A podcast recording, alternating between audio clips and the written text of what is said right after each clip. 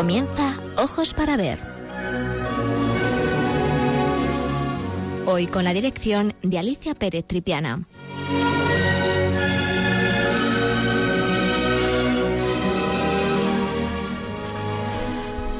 Hola, mm, buenos días queridos amigos de Radio María. De nuevo con todos ustedes para hablar de arte. En el programa de hoy no solo vamos a hablar de un cuadro determinado, sino que voy a hablar de varias obras que van a ir describiendo uno a uno eh, las imágenes de uno de los personajes más interesantes e importantes de la historia del cristianismo. Me estoy refiriendo a Pablo de Tarso. Aunque Pablo tenía un papel importante en la difusión del cristianismo, su iconografía o representaciones son relativamente limitadas, sobre todo si se la compara con las de San Pedro. No obstante, es uno de los pocos santos que desde la Alta Edad Media presentan un tipo físico estable. Es pequeño, contrahecho, calvo, con una frente abombada y una barba larga. Así se presenta en el mausoleo de Gala Placidia en, Rávena en el siglo VI. Otra tradición surgida en los Hechos de los Apóstoles le pintan todo, todo, lo contrario, como un hombre vigoroso, de barba recortada, con un aspecto parecido al de San Pedro. Su atributo tradicional es la espada, que es el instrumento de su suplicio y que aparece ah, representada a partir del siglo XIII. En el arte cristiano primitivo solía llevar un libro o un rollo de pergamino similar a los que aparecen en las manos de los evangelistas. Cuando figura al lado de San Pedro, Pablo disfruta de un lugar de honor, es decir, a su diestra, también se le representa frecuentemente como un evangelista, sobre todo en el momento en el que aparece escribiendo sus epístolas. En ocasiones también nos los muestran enseñando. Todos los episodios de su vida, de sus viajes, fueron objeto de ilustraciones. En el programa de hoy vamos a ver algunos de estos episodios a través de sus cuadros. Obras maestras a través de varios cuadros, obras maestras que se encuentran en diversos museos del mundo y que pertenecen a diferentes épocas y autores. Empecemos por hacer una breve síntesis de su vida y según vayamos avanzando nos iremos parando por algunas obras de arte que sirvan para complementar la visión de este importante apóstol. Conocemos su vida por los hechos de los apóstoles y también por sus propios escritos. Nacido en Tarso, en Asia Menor, hacia el año 10, pertenecía a una familia de cultura griega. Al igual que su padre, es naturalizado al poco tiempo como ciudadano romano. Su nombre es Saulo, que recibe este nombre en recuerdo del primer rey de Israel. Tras su conversión, lo cambiará por un humilde Pablo. En latín, Paulus significa pequeño. Parece que fue em, un, el comienzo de su vida, de su historia, pues parece que fue un perseguidor de los cristianos y también de haber participado en la lapidación del el primer mártir, el que conocemos como el protomártir, que fue el diácono Esteban. Así que el primer cuadro que vamos a ver es precisamente una obra que nos habla de este momento en la que eh, Esteban está siendo lapidado por una serie de personajes terribles eh, que le van a provocar finalmente el martirio, la muerte.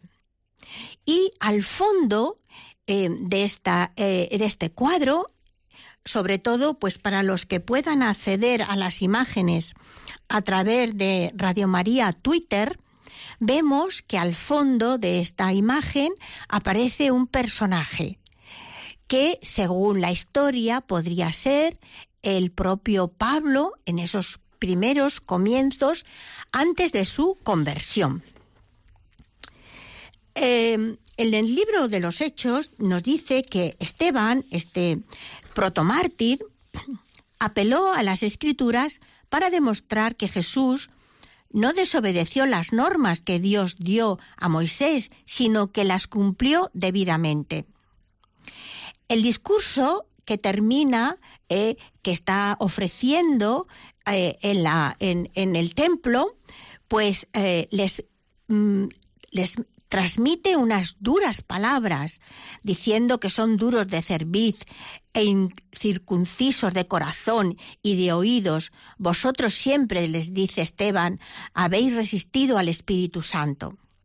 Bien, esta y otras afirmaciones hacen que los anedritas no puedan contener su ira. Deciden lapidarle. No obstante, es el momento que capta Juan de Juanes. Esteban mira hacia, hacia arriba y gritó al Sanedrín que veía el cielo abierto y al Hijo del Hombre, Jesús, que había sido ejecutado recientemente, sentado ni más ni menos que a la derecha de Dios. Esto fue para ellos demasiado, una blasfemia tan grande que cogieron a Esteban, le condujeron a las afueras de la ciudad, a un lugar determinado, y lo lapidaron. En aquella época los judíos permitían la pena de muerte por lapidación en caso de blasfemia, o sea que se consideraban desde luego un blasfemo. Los testigos, los cuales tenían el deber de tirar las primeras piedras, dejaron sus abrigos en el suelo para poderlo hacer, y a los pies de ellos, aquí lo vemos al fondo, un muchacho llamado Saulo, quien posteriormente se hará conocido como el apóstol Pablo, está presenciando este, este terrible acontecimiento. Sabemos también cómo Esteban oró a Dios para que recibiese su espíritu y para que perdonase a sus asesinos. Se puso de rodillas y cayó muerto. Así que esto es exactamente lo que vemos en esta obra, obra de Juan de Juanes.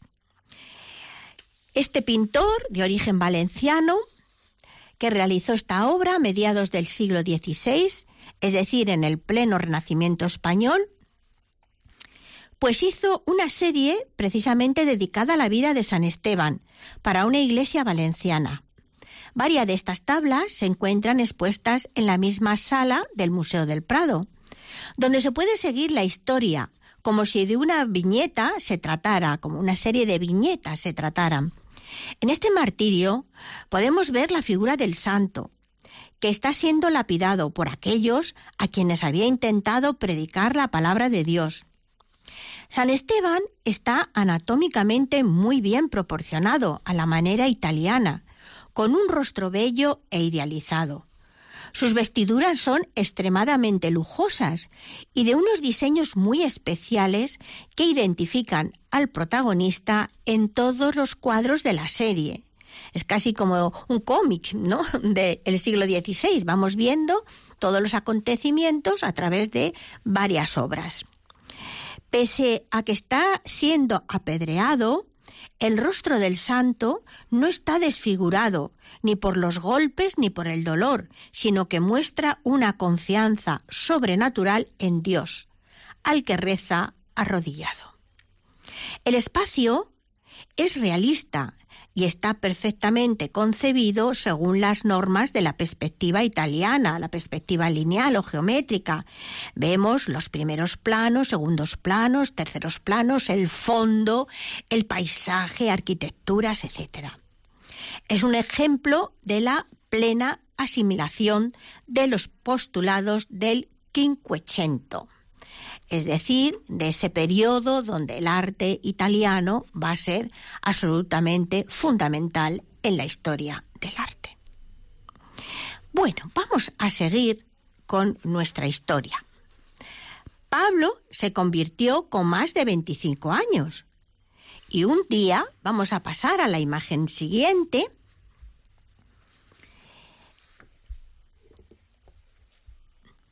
y un día, en el camino de Jerusalén a Damasco, se vio de repente cegado por un resplandor prodigioso. Caído al suelo, es interpelado por Cristo, que le dice, Saulo, Saulo, ¿por qué me persigues? Este encuentro con Dios decide su conversión. Este fundamental acontecimiento en la vida de Pablo es uno de los temas preferidos por los pintores, contando con numerosas representaciones. Yo les he traído dos. Tal vez la más conocida sea el cuadro pintado por Michelangelo Merisi Caravaggio para la iglesia del Popolo en Roma. Se puede decir que este pintor, que es uno de los más importantes del siglo XVII, tuvo una vida muy intensa, bohemia y ajetreada. Ese es sin duda Michelangelo, más conocido por el sobrenombre del, del Caravaggio, lugar donde hasta hace poco se creía que había nacido, aunque hoy en día los historiadores del arte piensan que lo hizo en Milán. Su vida eh, fue una vida apasionante y la obra del Caravaggio corresponde a la de un verdadero genio de la pintura. Es uno de los más importantes, sin duda. Su formación inicial se desarrolla en las tradiciones manieristas y en el empleo del color de la escuela veneciana. Esto quiere decir que los colores son absolutamente espectaculares. La escuela veneciana, saben ustedes que hemos hablado muchas veces de ella. La escuela veneciana pues se caracteriza por la luz y el color, como no podía ser menos, porque Venecia, los edificios de Venecia están cimentados sobre el agua. Los amaneceres, los anocheceres en Venecia son absolutamente espléndidos. Todo esto va a pasar a través de las manos, de los pinceles, de los artistas. Y esto es algo que Caravaggio le van a encantar y lo va a transmitir a sus obras. Estas experiencias dejan atrás eh, eh, esos primeros, eh, esos primeros oficios que él aprende y abre eh, después, al poco tiempo, un taller en Roma. Y ahí es donde comienza a plantearse un tipo de pintura que se sale de los cánones típicos del Renacimiento tardío. Y eso es lo que vemos en esta obra. También le preocupa enormemente los problemas de la luz. Caravaggio trabaja el claroscuro. ¿Qué es el claroscuro? Pues es, diríamos, la radicalización entre la luz y la sombra, hay planos de luz y de sombra ¿eh? muy radicales que permiten que las obras tengan un gran volumen en sus figuras y objetos representados. Por otra parte, trata de dar a sus figuras el máximo realismo posible, sin atisbo alguno de idealización, lo que le llevó en ocasiones a trabajar directamente del natural. Ahora vamos a pasar a describir el cuadro para que ustedes comprendan más lo que yo estoy lo, que les estoy diciendo. Con el paso de los años, este realismo inicial acabará convirtiéndose en un verdadero dramatismo, para lo cual recurre a composiciones cada vez más complicadas, como es el caso de esta obra, que la pinta hacia 1600 para la iglesia de Santa María del Popolo en Roma, en la que nos cuenta esta historia del momento de la conversión de San Pablo, pero de una manera completamente diferente a la tradicional. Capta este momento bajo una apariencia de lo más cotidiano, hasta el punto de que fue muy criticado en primer lugar, la escena no aparece en el campo, como parece que ocurre, como nos cuentan, que iba cabalgando, sino que aparece en un establo. Un espacio asfixiante, muy pequeño. Las imágenes ocupan todo el espacio del cuadro. El caballo, el caballo en el que iba montado San Pablo, no es un caballo em, elegante, eh, esbelto, no, es un percherón, robusto y zafio, inadecuado para el joven soldado que se supone que era Saulo. Y para rematar la paradoja, el ambiente es nocturno y no del mediodía descrito en los escritos de propio San Pablo. Estos recursos que vulgarizan la apariencia de la escena son empleados con frecuencia por Caravaggio para revelar la presencia divina en lo cotidiano. Esto es muy, muy importante. A partir de este eh, artista, ese recurso de vulgarizar eh, las escenas de emplear lo cotidiano, lo cercano, de hacer las figuras y los objetos volumétricos, pues em, van a entrar dentro de un contexto mm, simbólico de la presencia de lo divino en lo cotidiano, incluso a veces en lo banal. Por eso fue muy criticado en su época. Existen detalles que nos indican la trascendencia divina de lo que contemplamos. Estos signos de divinidad son varios. El más eh, sutil es el espacio creado, un espacio vacío creado en el centro de la composición. Una ausencia que da a entender otro tipo de presencia. No lo vemos, lo intuimos, que ahí está algo que ha derribado a este joven. Este joven que parece casi que está debajo del caballo. Parece que va a ser pisoteado de un momento a otro. Esa luz irreal y masiva que ilumina de lleno a Saulo. Pero hay otro personaje, pero ese personaje no le interesa al pintor. Ese personaje, que es el criado que está sujetando las bridas del caballo, está en la oscuridad.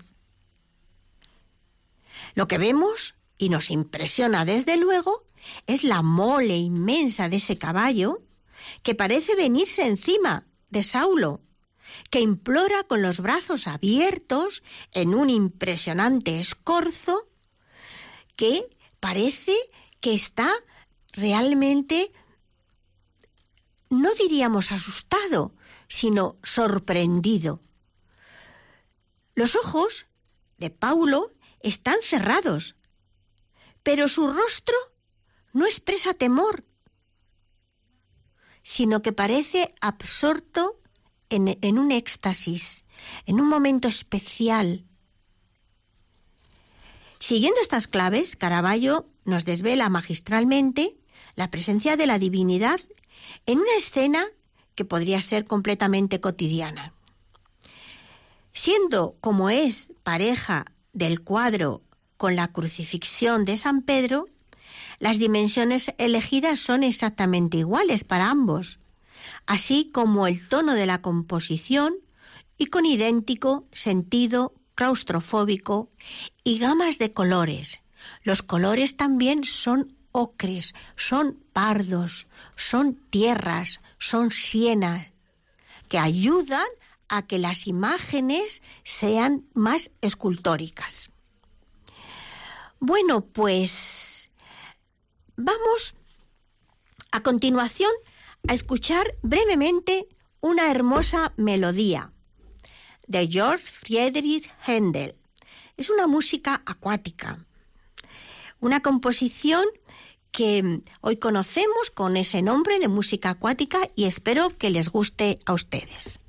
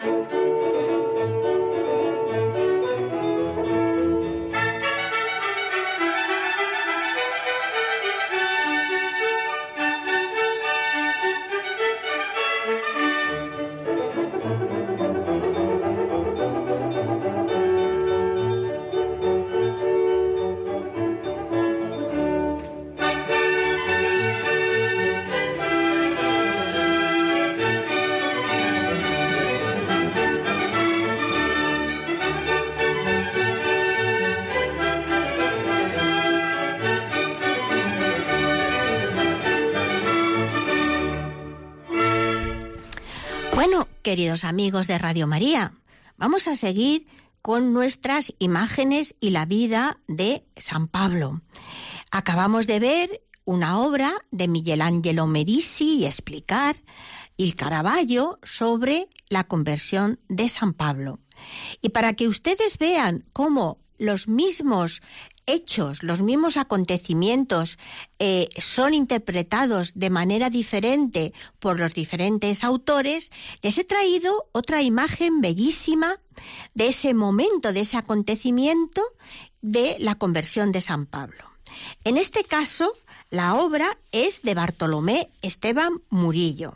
Ya saben ustedes, uno de los pintores más importantes de el barroco español. El cuadro presenta el momento en el que Pablo cae del caballo. Mientras Jesús se le aparece, eh, hay un rompimiento de gloria y ahí vemos la figura de Jesucristo con la cruz entre sus brazos, ese rompimiento de gloria que aparece Jesús reconviniéndole. Una bella figura en escorzo acude en su auxilio, es decir, esos compañeros que van cabalgando cerca de él, a ver que Paulo a que Paulus ha caído, que Pablo ha caído, pues acuden en su auxilio, mientras que eh, otros se sobresaltan ante esa visión luminosa. Con tonos dorados, ¿Cómo resuelve el pintor esta obra? Pues la resuelve el rompimiento de gloria con esos tonos dorados, con pinceladas sueltas y con un vigor expresivo muy característico de la última época de su vida. El artista ha realizado una composición claramente inspirada en esas obras envolventes y llenas de dinamismo de Rubens. Parece como mm, si las figuras estuvieran azotadas por un extraño viento, característica muy acusada también por el gran maestro de Amberes. El tratamiento de la materia esponjosa y vaporosa, sobre todo en la aparición de Cristo con la cruz y algunos detalles de gran naturalismo, como son los rostros de los personajes que tienen una gran expresividad. Incluso el perro que aparece en el lateral derecho asomando su cabecita, pues denotan todavía más la influencia de la pintura flamenca. Ya saben ustedes, dos pilares fundamentales en, en la escuela española. Por un lado, la italiana y por otro lado, la flamenca. El cuadro de medidas casi idénticas a las del martirio de San Andrés también está en el Museo del Prado y se le ha considerado como su compañero desde el siglo XVIII, en el que se menciona junto a este en el inventario del Palacio de Aranjuez.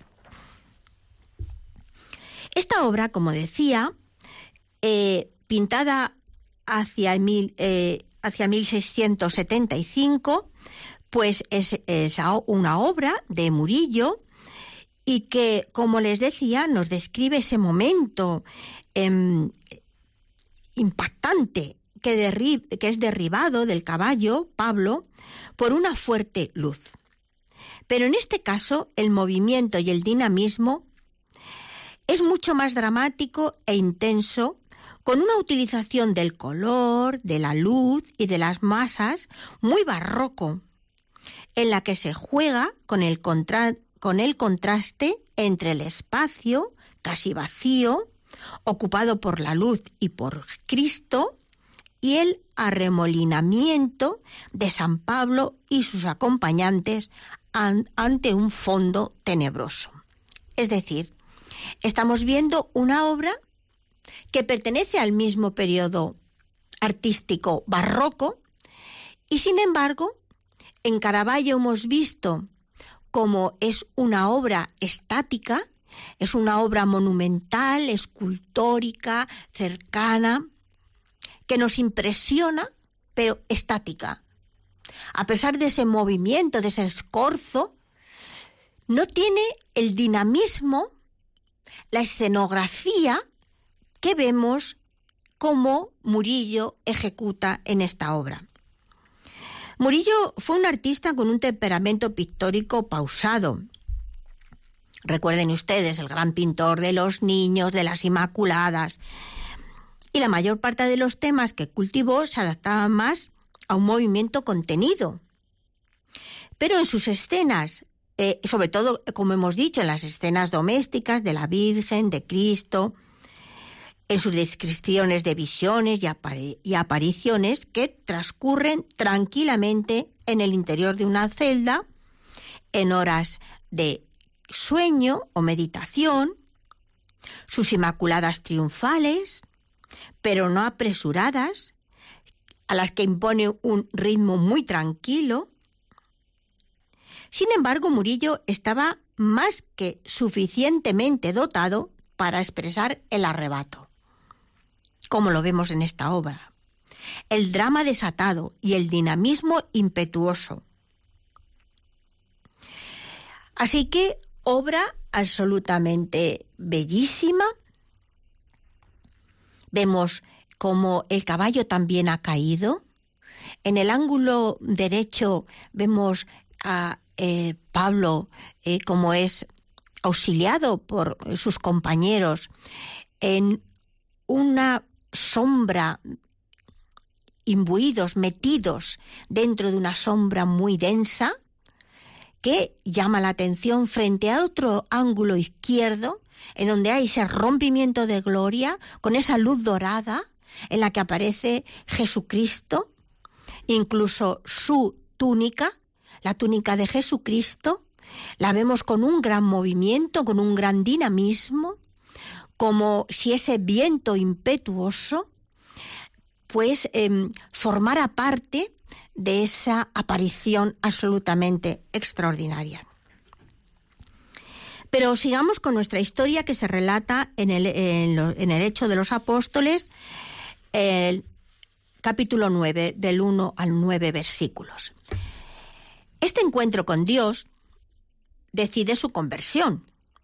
Curado de su ceguera, recibe el bautismo en Damasco y se convierte desde entonces en el misionero más extraordinario y defensor, de la nueva religión. Después de tres años de retiro, regresa a Damasco, donde escapa de sus perseguidores, haciéndose descender en una cesta desde lo alto de las murallas. No he querido traer esta obra, eh, la imagen, porque ya era demasiado, yo quería eh, que nos diera tiempo, pero hay algunos eh, cuadros en el que vemos sobre todo en, pintores mm, mucho más vinculados al mundo oriental, en el que vemos a San Pablo bajando, metido en la cesta por la muralla, para poder escapar de sus perseguidores. Con posterioridad se dirige a Jerusalén, donde es aceptado por la comunidad cristiana. Es el momento que se encuentra con Pedro y con los apóstoles ah, y con el resto de los apóstoles que inicialmente desconfían de él. Pero más tarde, sus viajes de evangelización se van a dirigir a Asia Menor, a Chipre, a Grecia en el año 50 es ahí donde va a predicar en Atenas, en el aerópago, pero sin demasiado éxito. Conocemos muy bien el itinerario de sus viajes misioneros. Finalmente, Pablo llega a Roma. Acompañado entre los que le habían seguido, como figuras tan importantes como Bernabé y el propio evangelista San Lucas. Pablo predica sobre todo a los gentiles, es decir, a los que no eran judíos. Su apostolado itinerante durante cerca de un cuarto de siglo le va a hacer una figura absolutamente fundamental. A continuación, vamos a estudiar con mayor profundidad el cuadro que he elegido para ilustrar este momento de evangelización. A ver, un momento, por favor. Se trata de una obra de Rafael Sancio de Urbino. Es una obra muy especial, no solo por la iconografía, sino también por el comitente, es decir, quien encarga la obra, que fue ni más ni menos que el Papa León X. Y la técnica utilizada para su ejecución también nos sorprende. Bueno, seguimos. Estamos ya en su segundo viaje de evangelización. Entre otros lugares, como hemos dicho, Pablo llega a Atenas. Algunos atenienses insisten en que Pablo hablara en el aerópago para explicar las nuevas enseñanzas que había dado ya en la sinagoga y en el mercado. El aerópago era el ayuntamiento de la ciudad, donde se resolvían los asuntos cívicos más importantes. Al margen de este relato de los hechos de los apóstoles, no tenemos más constancia de esa misión paulina en Atenas, aunque sí podemos considerar, según siempre siguiendo el libro de los hechos, que no tuvo demasiada fortuna allí. Vamos a describir esta obra. Este cuadro formaba parte de los llamados cartones de Rafael, que eran un grupo de siete grandes modelos para tapices,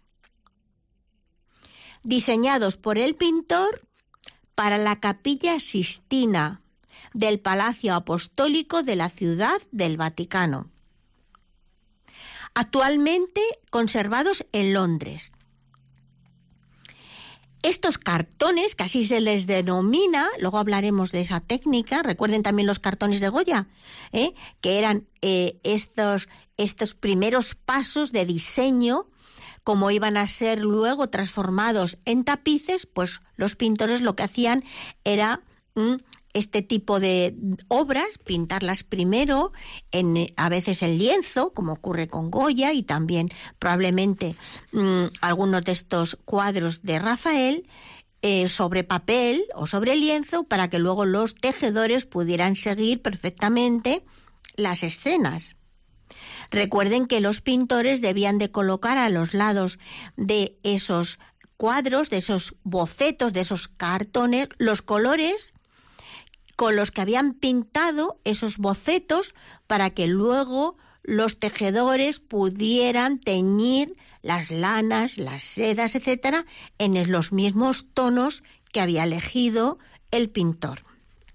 Pero sigamos.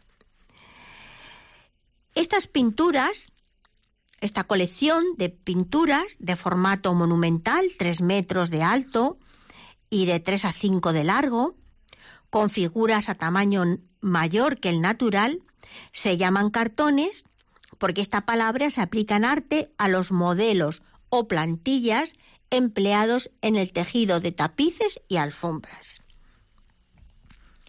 No se idearon como cuadros para ser colgados, sino como patrones para fabricar tapices con las mismas imágenes.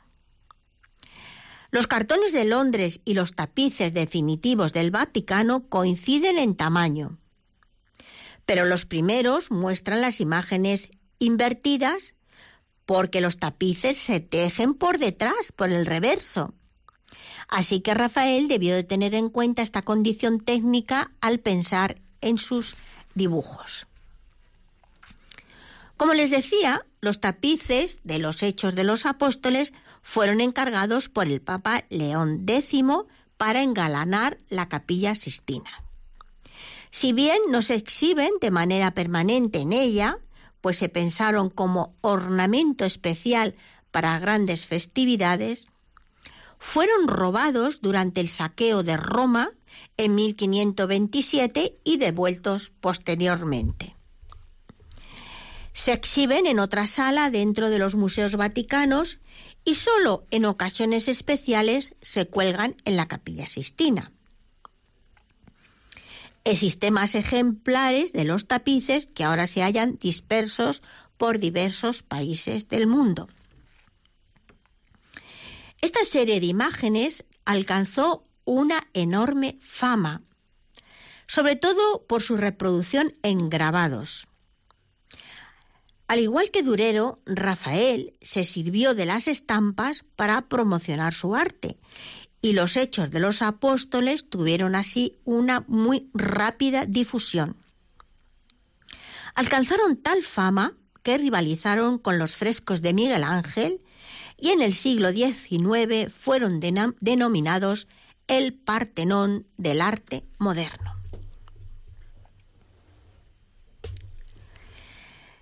En 1514 o a principios de 1515 es cuando Rafael recibe el encargo del Papa de diseñar esta serie de tapices para la capilla Sistina. Los tramos altos de las paredes estaban ya decorados con frescos, pintados a finales del siglo anterior por pintores tan importantes como Botticelli, Botticelli Domenico Ghirlandaio entre otros. Pero los tramos bajos seguían disponibles para un nuevo despliegue decorativo. Miguel Ángel había terminado dos años antes el techo con sus famosos frescos, encargados por Julio II, y no pintaría la pared principal con el juicio final hasta 30 años después.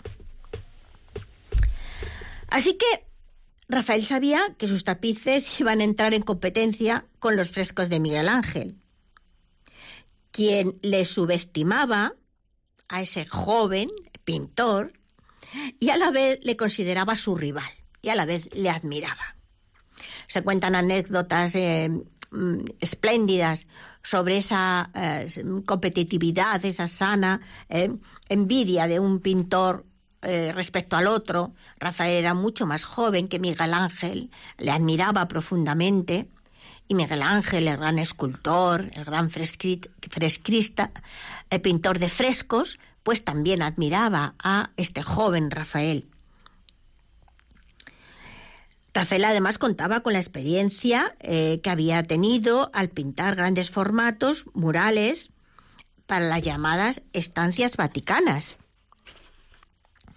Así que León X pensó que estaría muy bien encargarle eh, estos cartones para tapices y según lo habitual en los diseños de los cartones, Rafael los pintó no sobre lienzo o tabla, sino sobre papel. Ven ustedes, a veces tabla, a veces lienzo, a veces papel, porque es un soporte más económico y fácil de transportar.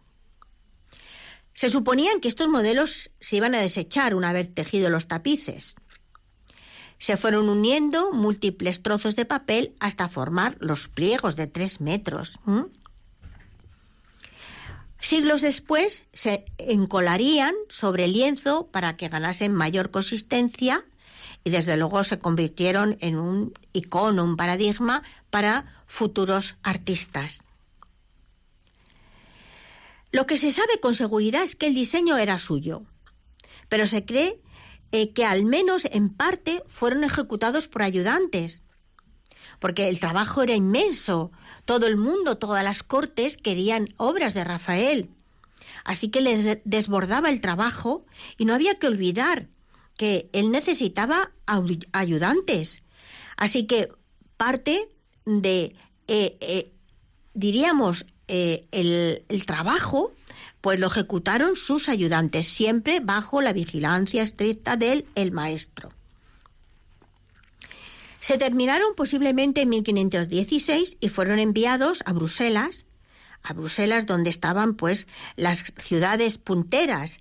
Bruselas era una de las ciudades punteras en la fabricación de tapices. Después de tejerse, se enviaron al, al Vaticano y se harían muchas otras por ejemplo, para Enrique VIII en Inglaterra, de Inglaterra, que compró una, que desgraciadamente fue destruida en Alemania durante la Segunda Guerra Mundial.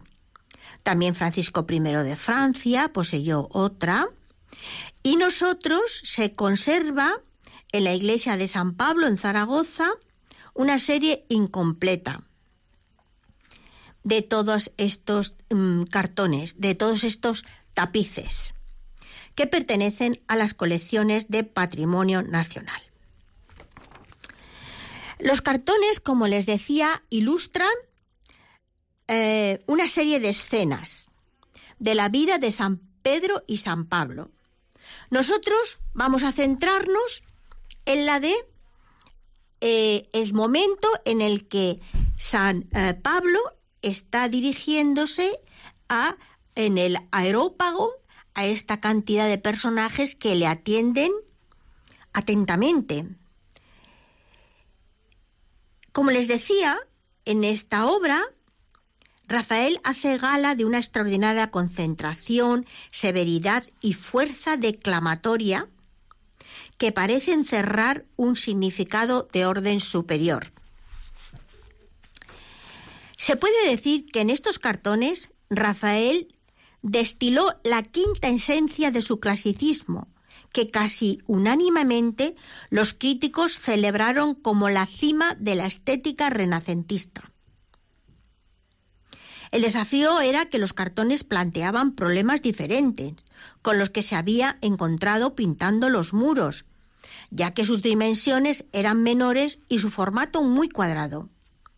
Pero Rafael resolvió este problema a través de figuras de gran tamaño con relación al conjunto. Lo que vemos es, en primer plano, una figura casi escultórica de perfil. Es San Pablo, que subido sobre un estrado o escalera de varios peldaños, con los brazos en alto, dirige su discurso al resto de los personajes que atentamente escuchan su discurso. Estos se encuentran situados en una posición más baja. Algunos están de pie, otros sentados. La expresividad de todos ellos es asombrosa. A la izquierda del apóstol aparece un personaje que apoya su mentón sobre su mano, en clara alusión a la reflexión. Al fondo, otros comentan entre ellos lo que Pablo les está comunicando. Incluso uno de ellos lo escucha, pero parece dormitar. A su lado, un anciano, que apoya su cabeza sobre su callado. De nuevo, este tipo de figura nos remite a las clásicas imágenes de los sabios de la antigüedad griega. Toda la escena se encuentra arropada por unas importantes arquitecturas clásicas. A la derecha un templete redondo, haciendo alusión al edificio construido por Bramante en San Pedro in Montorio sin duda basándose en el templo griego dedicado a la diosa Atenea en Delfos. Y a su izquierda, otro impresionante edificio, con soportales de, órdenes de orden paladiano. En síntesis, la estética general de estos cartones tendían sin duda a asemejarse a los relieves clásicos que Rafael conocía muy bien sobre todo a partir de 1514, en el que fue nombrado ni más ni menos que superintendente de los monumentos antiguos de Roma. Es decir, el Papa se dio cuenta que todos esos yacimientos arqueológicos que estaban apareciendo en Roma era muy importante conservarlos, que no se debían de reutilizar para edificios modernos. Y él nombró a Rafael como superintendente y Rafael eh, en un escrito muy claro dejó, eh, eh, dejó mm, perfectamente mm, descrito la importancia que esos yacimientos arqueológicos, lo importantes que eran y cómo eran necesario preservarlos. Y para finalizar, este recorrido. Antes vamos a escuchar otro poquito de música, de esta música maravillosa. Vamos a hablar de San Pablo en prisión, una obra ejecutada por Rembrandt. Pero antes yo quiero darles el teléfono para que ustedes llamen. Claro que sí, como siempre. Saben que me encanta escucharles, que les ha parecido el programa, si les interesa el personaje, etcétera. El teléfono, saben ustedes que es el 91 005 94 19. 91 005 94 19. Enseguida volvemos.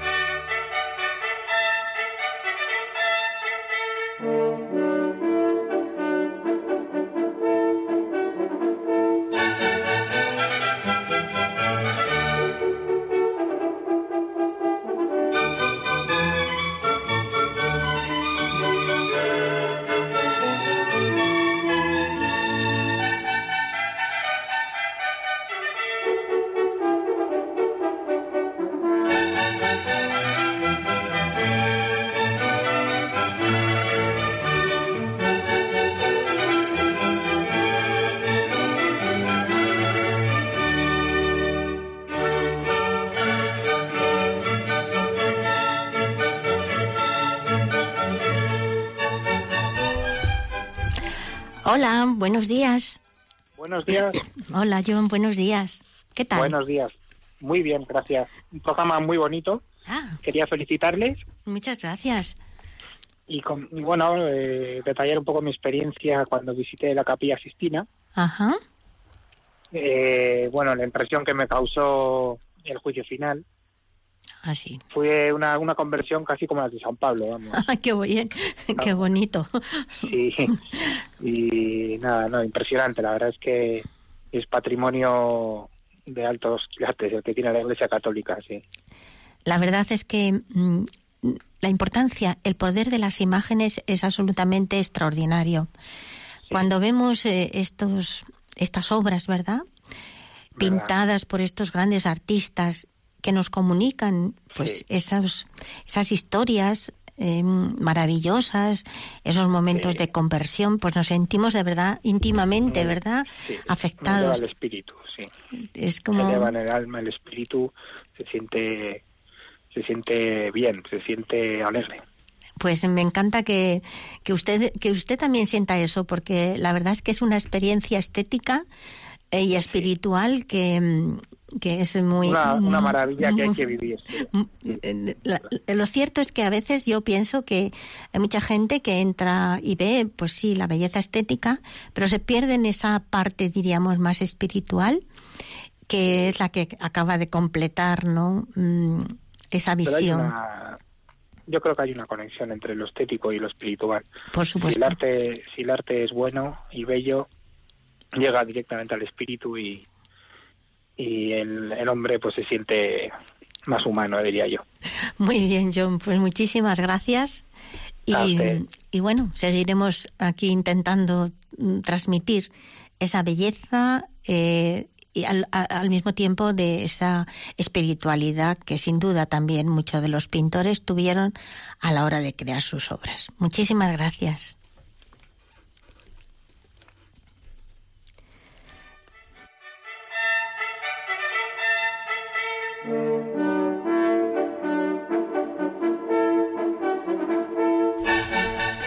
Bueno, y vamos a terminar con esta última obra de Rembrandt que mm, nos va a mm, llevar hacia una imagen, a ver si consigo, que es una obra de eh, Rembrandt. Rembrandt eh, fue uno de los grandes eh, artistas y pintores de la escuela holandesa del siglo XVII. San Pedro, eh, San Pablo, perdón, en la cárcel. ¿Quién era Rembrandt? Pues, eh, como lo acabo de decir, era un pintor y grabador holandés.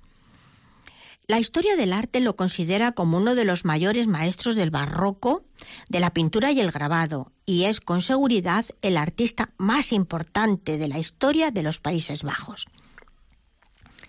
Nacido en el seno de una acomodada familia de molineros, recibió una esmerada educación y llegó a ingresar en la Universidad de Leiden, donde estudió un solo curso, porque ella se consideró que podía dedicarse a la pintura. La obra, eh, lo que vemos en esta maravillosa obra, pues es el momento que capta mm, tal vez más dramático en la vida del santo. Naturalmente, aparte de la conversión camino de Damasco o algunas composiciones aisladas de cada una de estas imágenes de la serie de los apóstoles, tal vez de carácter más heroico que la que capta em, Rembrandt. Sin embargo, en esta obra el artista decide describirnos a un santo, a San Pablo, anciano, en actitud meditativa, situado en un lugar que no nos recuerda una prisión, sino una vivienda secreta, según se nos revela en los Hechos de los Apóstoles. En esta obra, el santo está en el interior de una celda o una habitación, como decíamos, rodeado de multitud de escritos a su alrededor, y también con su atributo, la espada, con la que sería decapitado finalmente. Los detalles y las expresiones serán las características principales de estos retratos que pintan Rembrandt. Gracias al juego de luz, en el que el pintor destaca el interesante rostro del, del apóstol, caracterizado por un hombre anciano, con la frente despejada y larga barba blanca. Fíjense, sin haber pertenecido al círculo inicial de los doce apóstoles y recorriendo caminos jalonados de incompresión y adversidades, Pablo se constituyó en el artífice de primer orden en la construcción y expansión del cristianismo en el imperio romano. ¿Merced a qué? Pues a su talento y a su convicción y a su carácter indiscutiblemente misionero. Su pensamiento conformó el llamado cristianismo paulino, una de las cuatro corrientes básicas del cristianismo primitivo que terminaron por integrar el canon bíblico. Vamos a hablar de la técnica. La técnica es absolutamente espléndida, luz, color, composición. La luz está descrita a través del denominado estilo tenebrista, que como decíamos no es más que una aplicación radical del claroscuro. El color, paleta cromática muy austera, con predominio de ocres y pardos. La composición, abierta, creada a través de un espacio arquitectónico que encuadra la escena. El llamado apóstol de los gentiles su biografía, que la conocemos por los Hechos de los Apóstoles y por las epístolas que él mismo escribió, dando lugar a una extensa iconografía. Para terminar, mm, ¿qué es lo que pensamos de la intención de este autor al describir esta figura? Pues tal vez mostrar cómo, para el cristianismo, la figura de San Pablo fue una fuente ineludible de doctrina y de espiritualidad. Bueno, queridos amigos, mi amiga y eh, querida amiga Cristina me está diciendo que ya se nos ha terminado el tiempo. Y bueno, pues eh, espero volverme a encontrar con ustedes muy pronto. Y pues un abrazo muy fuerte y hasta el próximo programa.